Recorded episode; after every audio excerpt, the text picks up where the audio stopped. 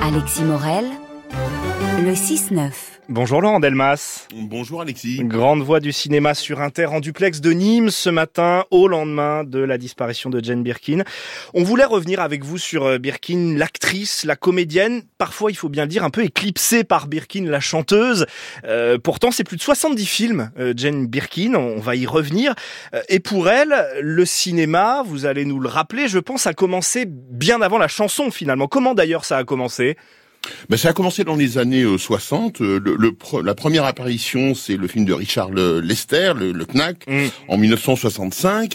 Euh, donc ça, avec ça commence avec des petits rôles, hein, il faut bien le dire. Et mais il y en a un plus marquant, c'est évidemment le blow-up de Michelangelo Antonioni, euh, où elle joue selon le générique du film La fille blonde, je cite. Hein, c'est encore un moment de sa carrière où elle n'est que définie par euh, un personnage. Il n'y a pas de prénom, il n'y a pas de nom, c'est comme ça.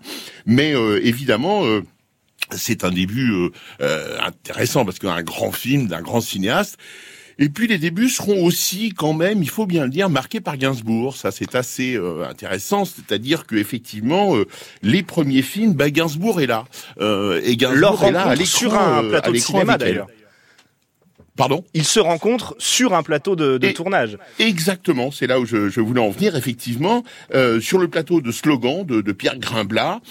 Alors, écoutez, euh, on va on va pas se mentir. Cinématographiquement, c'est pas euh, une grande, immense période de, de, de cette rencontre. Ce ne sont pas des grands films, pas plus que l'inénarrable et les chemins de Katmandou euh, d'André Kayat, euh, très référencé dans ces années-là. On est en 1969, donc vous voyez euh, tout ce que ça charrie de de, de contexte un peu hippie. bon, ces films ne sont pas effectivement des grands films dans la dans la carrière de de Birkin. Simplement, ils sont effectivement marqués par à la fois la rencontre et la présence tutélaire de Gainsbourg. Au fond, l'idée et l'histoire aussi, ce sera le découplage progressif de, au moins pour le cinéma euh, de Gainsbourg, puisqu'il y aura la grande. Alors on va y revenir. Je t'aime moi non plus. On va y revenir justement à partir des années euh, milieu des années 70. D'abord, je voulais revenir très rapidement sur un grand film, en l'occurrence très tôt dans la carrière de Birkin, c'est La piscine oui. euh, de, de, Jacques Deray. Alors évidemment, elle ne tient pas le, le rôle principal. On, on, va en écouter un extrait, un petit dialogue avec euh, Delon. Il dit qu'il il en avait assez de Marianne qu'il vous la céder, mais qu'il peut la répondre quand il voudra. Il dit que vous n'avez aucun talent. Rien. Alors Laurent Delmas, elle ne tient pas, je disais, le, le, le rôle titre euh, dans ce film, mais elle va quand même bénéficier peut-être de, de l'aura, de l'empreinte laissée par la piscine dans l'imaginaire de l'époque. Vous avez tout à fait raison, c'est un film qui a marqué, un film de Jacques Deray avec euh, donc euh, le trio euh, infernal ou gagnant du film, c'est Romy Schneider, Alain Delon et Maurice Renet, et elle, elle est le quatrième personnage en quelque sorte quand même, euh, sous le prénom de, de, Pénélope, et elle va, oui, vous avez raison, bénéficier de la de l'extrême euh, renommée et importance du film. On la remarque, quoi. C'est ça, mmh. c'est ça qui se passe. C'est-à-dire, on se dit tiens, qu'est-ce que c'est que cette jeune anglaise avec un accent euh, très prononcé? Elle a un rôle tout en demi-teinte dans le film. C'est pas du tout euh, euh, la, la, la, Birkin qu'on connaîtra euh, extravertie, au contraire. Oui. Donc c'est sûr que c'est un rôle marquant. Et alors à partir de là, elle va multiplier les tournages. Hein. Je le disais en tout, plus de 70 films. Euh, est-ce, qu est-ce que vous y voyez un, un, fil conducteur ou alors pas du tout? Parce qu'il y a de tout hein, dans, la, dans la filmographie de Jane Birkin. D'abord plutôt des comédies populaires, oui, voilà. Alors effectivement, le, le, fil conducteur, on va peut-être avoir du mal à le trouver, mais ça, c'est l'éclectisme normal d'une carrière d'actrice et d'acteur, hein, qui sont euh, dépendants du désir des cinéastes et au fond, ils mènent leur carrière, mais avec euh, avec en, ligne de mire le fait que euh, c'est le désir des autres qui les qui les conduit. Mais les grandes comédies populaires, oui, elles ont marqué évidemment. Alors euh, la course à l'échalote, euh, la moutarde me montonner, ce sont des films avec Pierre Richard.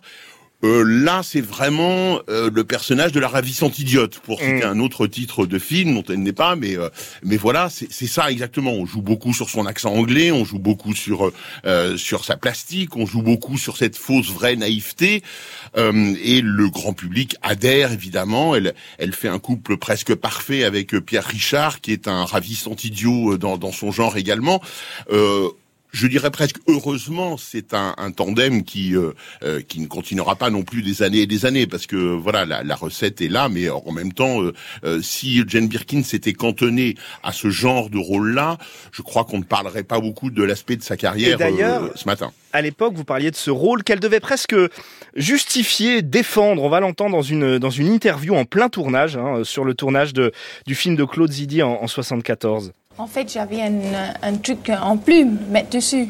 Ah, vous avez un truc en plume en plus J'ai un truc en plume et j'ai. Très cher, très cher. Très cher. Vous, vous êtes une princesse. Non, qui vous a dit ça? Ah, je sais pas. Jamais dans la vie. Non Oh non, je suis une actrice. Mais je croyais que c'était une princesse de très haute lignée. Mais non, mais non, mais non. Oublions. non, pas du tout. Non, je suis une actrice. Soi-disant une star de cinéma qui, qui vient faire un film en, en France une star américaine. Alors c'est pour ça que je suis habillée en plume, un peu comme une poule de luxe. Alors je suis à poil une fois dans le film, c'est tout, dans une piscine où je tombe sur un homme grenouille. C'est tout. Voilà, vous le disiez Laurent, il fallait vite passer à autre chose euh, après. Et alors viennent ensuite justement les films d'auteur, les premiers films d'auteur, euh, Doyon notamment. Et là on a l'impression que euh, elle change de stature, elle s'assume enfin comme actrice, elle n'est plus seulement la muse. Totalement, oui, oui. Je crois qu'il y a une évolution qui est qui est assez euh, incroyable, qui n'est pas le, le, le, fait de toutes les carrières euh, d'acteurs et d'actrices, il faut le dire. Là, il y a une prise en, en, en compte d'un cinéma d'auteur avec euh, évidemment la rencontre importante avec Jacques Doyon. C'est clair. C'est c'est un cinéma qui qui est tout à fait différent de ce qu'elle faisait jusqu'à présent. Et il y a pour elle clairement l'entrée dans des films qui sont voilà ce qu'on appelle des, des films d'auteur. C'est un peu facile comme dénomination on a du coup euh, l'amour par terre avec euh, Jacques Rivette, la pirate avec donc à nouveau euh, Jacques Doyon. Moi, ce qui me ce qui me frappe, c'est que c'est un film. Elle, elle, entre dans cette carrière réellement en 1980 avec un film qui s'appelle La fille prodigue de Jacques Doyon. elle joue aux côtés de Michel Piccoli et elle joue sa fille. Elle joue la fille de Michel Piccoli. Ben, c'est le début de quelque d'un phénomène qui est tout à fait intéressant à analyser. Jane Birkin va devenir un peu la fille idéal du cinéma français. On va avoir une récurrence du personnage de la hmm. fille qui est très très intéressant euh, chez Doyon, mais elle sera aussi euh, la, la, fille euh, de, de d'Eddie Nostalgie de Bertrand Tavernier. Elle va jouer la fille de Dirk Bogard après avoir joué la fille de Michel Piccoli. Ça, c'est, je trouve, c'est très intéressant parce que c'est une figure qui la suivra jusqu'au bout, y compris dans son travail de elle-même de réalisatrice, comme si, comme si, et là, au fond, l'actrice reprend en quelque sorte les guides de sa, de sa carrière. C'est un dialogue manifeste avec un père ô combien aimé, ô combien mmh. important dans la vie de Jane Birkin, qui est euh, David Birkin, ancien de la Royal Navy, ancien, ancien résistant, dont on dit que il aurait sauvé François Mitterrand, par exemple, euh, euh, pendant la Seconde Guerre mondiale et pendant les, activités de résistance de, de François Mitterrand. donc c'est une figure paternelle extrêmement importante qui, dans le film de Tavernier notamment, écrit par Colo Tavernier, qui avait à peu près le même père en quelque sorte que Birkin, c'est-à-dire une figure tutélaire très très importante. Et elle dira d'ailleurs de, de, la fille prodigue euh, de, de Doyon, c'est ce film qui m'a permis de devenir une actrice crédible et plus seulement la, la, la, jeune femme euh, ingénue, si je puis dire, des, des débuts.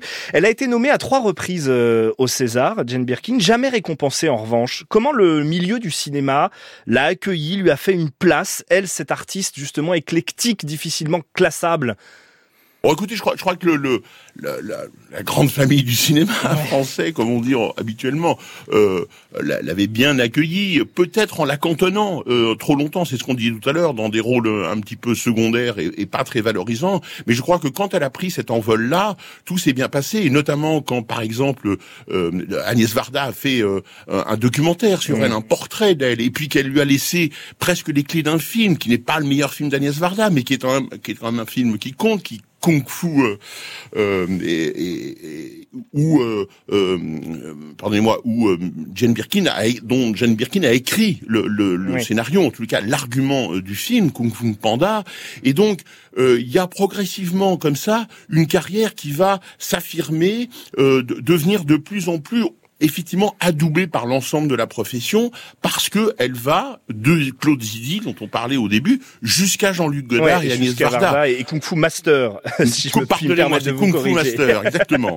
Euh, et puis il y aura euh, Birkin, la, la réalisatrice, euh, plus tard. On n'aura pas le temps évidemment d'en parler, mais vous l'avez un peu évoqué. Merci beaucoup, euh, Laurent Delmas. Je rappelle qu'on vous retrouve tout l'été à l'antenne d'Inter, hein, tous les samedis pour votre série sur euh, un autre acteur de légende, Belmondo, la belle époque. Et merci aussi à, à France Bleu Garloser pour la réalisation de ce duplex depuis Nîmes.